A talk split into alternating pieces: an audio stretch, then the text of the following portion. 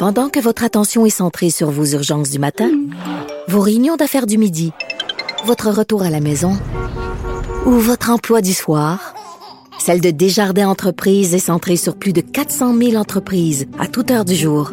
Grâce à notre connaissance des secteurs d'activité et à notre accompagnement spécialisé, nous aidons les entrepreneurs à relever chaque défi pour qu'ils puissent rester centrés sur ce qui compte, le développement de leur entreprise.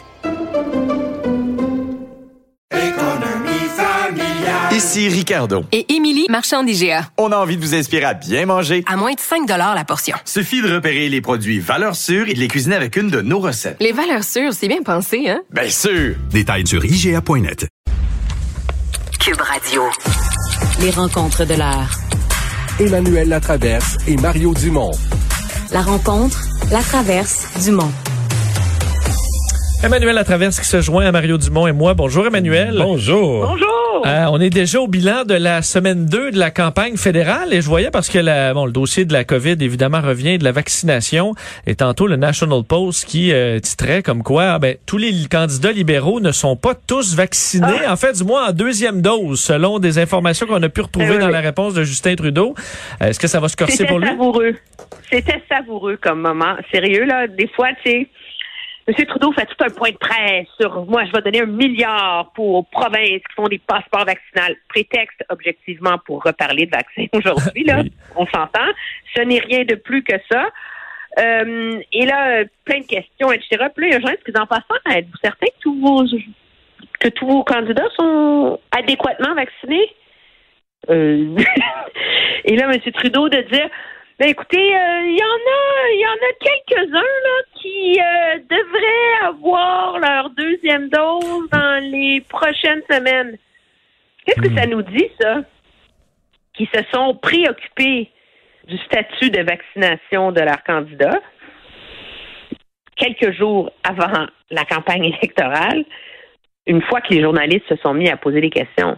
Parce qu'à l'heure où on se parle, ça fait deux semaines qu'on est en campagne électorale. là. Donc, s'il te reste quelques semaines pour être vacciné, c'est que tu as eu ta première dose pas loin du déclenchement, tu sais.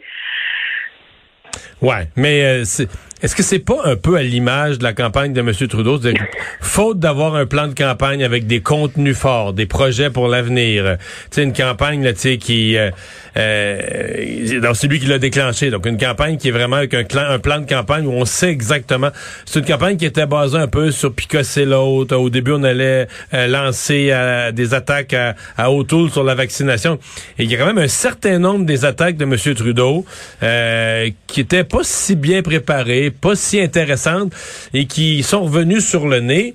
Et c'est un peu l'histoire. On regarde les, les, les, chiffres, les sondages, les projections de comté euh, où le Parti libéral perd des plumes à chaque jour. Cette semaine, ça a été peut-être plus visible. Mais je trouve que cette histoire-là du vaccin, parce qu'en soi, c'est pas très grave. Là. Mettons qu'il y a 10 candidats libéraux qui... Mais tu sais qu'ils sont encore à ce jour pas capables de donner le chiffre. Moi, quand la question a été posée, j'ai écrit à, à quelqu'un dans le, au, au QG, en disant, en passant, quelques, il y en a combien, tu sais? C'est un ou deux, ou c'est huit ou c'est 10 dix? heures ce matin, puis 17h05, puis ils n'ont pas encore trouvé la, la réponse. Donc, ils n'ont pas une liste centrale où ils ont vérifié ça. Tu sais, moi, si c'était un enjeu, là, il y aurait un mur sur, mon- dans mon QG, là, avec un check à côté de chacun qui est, tu sais, qui est doublement vacciné, là, dans ceux qui sont problématiques, là. Mais 7 heures Mais- plus tard, ils n'ont pas la réponse. Mais Emmanuel et Mario, j'ai l'impression, euh, bon, Justin Trudeau voulait, euh, en, de- revenant constamment sur le dossier du vaccin, faire passer euh, Erin O'Toole comme peut-être la personne plus irresponsable qui allait mettre en danger la population, alors qu'il est plus, s'est vraiment planté comme étant, euh, c'est campé clairement pro-vaccin, euh, là, pro-passeport vaccinal, va appuyer les provinces et tout ça. Est-ce que ça, ça tombe à plat un peu ces attaques de Justin Trudeau? Euh, sur la question du 1 milliard d'aujourd'hui, moi, je vois là-dedans une annonce improvisée. Parce qu'il y aurait eu une annonce intéressante à faire autour de ça. Moi, par exemple, j'habite en Ontario, là. Fait j'ai eu mon passeport vaccinal du Québec, parce que je suis allée faire mon rendez-vous. Mais là, mon mari va faire la même chose, mais il s'en va en Colombie-Britannique voir sa mère au mois de au mois d'octobre, qui est âgée. Alors là, il va falloir qu'il arrive en Colombie-Britannique qu'il s'organise pour avoir son passeport vaccinal de la Colombie-Britannique. Si tu vas travailler dans une autre province, ben là, il faut que tu aies ton passeport vaccinal. Ah, il y a un, c'est une courte pointe délirante, où en plus, en Ontario, par exemple, comme Doug Ford veut pas s'en mêler, il va pelleter ça dans le, la cour de chacune des santé publiques régionales. Imagine? Alors, il y a un argument pour le gouvernement fédéral de dire, écoutez, on laisse les provinces décider, mais nous, on va mettre en place les infrastructures pour qu'il y ait un passeport unique au Canada, puis que les gens ne soient pas comme pris avec 22 000. Mais il fait même pas ça. Il met un milliard dans la dans la fenêtre et rien d'autre. Alors, c'est facile dans ce contexte-là pour M. O'Toole de dire, ben, écoutez, si ça l'intéressait vraiment, il aurait fait le travail avant, ça fait depuis le printemps dernier. Ah, puis en passant, si la pandémie c'est un gros problème, on ne serait pas dans la quatrième vague. C'est ça le problème avec ramener cet enjeu-là sur la table. Il y a souvent, Emmanuel et Mario, des sujets qui, euh, qui arrivent en campagne et c'était pas prévu. C'est le cas de l'Afghanistan pour euh, cette campagne-ci, avec là, cette semaine, bon, le, le, le, cafouillage en Afghanistan, le dossier de nos frères talibans. Euh, qui a gagné la semaine et est-ce que comment Justin Trudeau s'est dépêtré à travers tout ça, Mario? Mais moi, je, je, qui a gagné la semaine? J'ai pas l'impression. C'est pas une semaine qui a été si intéressante. Et c'était plus une semaine, euh, donc quelques petites embûches pour les libéraux, quoique M. Trudeau a présenté quand même des idées cette semaine sur le logement, etc. Euh, pour moi, au Québec, là, j'avais mis le bloc comme ayant eu la meilleure semaine, la première. Je pense que le bloc a eu la pire semaine. Le perdant, c'est clairement le bloc. Les conservateurs, c'est difficile de les mettre gagnants parce que c'est pas un feu d'artifice de nouvelles spectaculaires. Mais tu sais, à un moment donné, juste à pas être dans le trouble, juste à être là comme quand l'autre, quand l'autre euh, s'enfarge, juste à être là comme l'alternative, puis à pas se mettre les pieds d'un plat. J'ai l'impression que son demandé aux stratèges conservateurs sont pas si insatisfaits. Ils vont dire, oui, il va falloir, comme moment donné, dans les débats, il va falloir que notre chef se, se démarque un peu plus, aille chercher le cœur des électeurs, créer du mouvement. Mais pour l'instant, euh, des semaines sans catastrophe, là, où t'es juste là comme l'alternative, puis là, l'autre se, se, se, dépatouille un peu, puis toi, t'es juste là comme l'alternative, puis il t'arrive rien de grave, là, tu tombes pas, tu tombes pas, tu tombes pas en bas de ton, ton skateboard, là, tu comprends? tu restes, tu restes sur le skateboard, c'est déjà pas pire. Ouais, puis moi, je pense que, tu sais, c'est, euh, y a les, les stratèges, souvent, ils se demandent, on a-tu une bonne ou une mauvaise journée? Justin Trudeau, il, était sur une très bonne lancée cette semaine, mais finalement, il s'est retrouvé dans le trouble à tous les jours. Il y a eu un problème à tous les jours de la semaine. Alors que Aaron O'Toole, il allait avoir un gros problème sur l'histoire de la santé puis du privé. Puis là, il y a eu l'Afghanistan, Mariam Monsef, etc. Il est hyper chanceux sur ce front-là. Là. Parce que la réalité, c'est que la moitié des points de presse de M. Trudeau sont voués à l'Afghanistan. Son message de campagne se perd. Et, euh, et donc, ça donne, ça donne une passe un peu plus facile, je pense, à, à M. O'Toole. Mais la victoire de M. O'Toole, c'est que même si les gens n'écoutent pas vraiment, là, lui, il a gagné ces deux premières semaines parce qu'on a compris qu'il n'est pas épeurant. On a ben, compris que. Ben, Emmanuel, il est même, euh, je veux dire, ceux, qui vont vouloir dire que c'est la, la grande droite euh, euh extrême, on c'est juste que des programmes euh, social-démocrates cette semaine, les grands ben, programmes d'assurance-emploi pour les travailleurs. Il fait campagne pour courtiser les travailleurs. Il y a un plan. Tu sais, monsieur, madame, tout le monde, là, tu vas dans la rue Erin, autour, il y a un plan. Il y a un plan.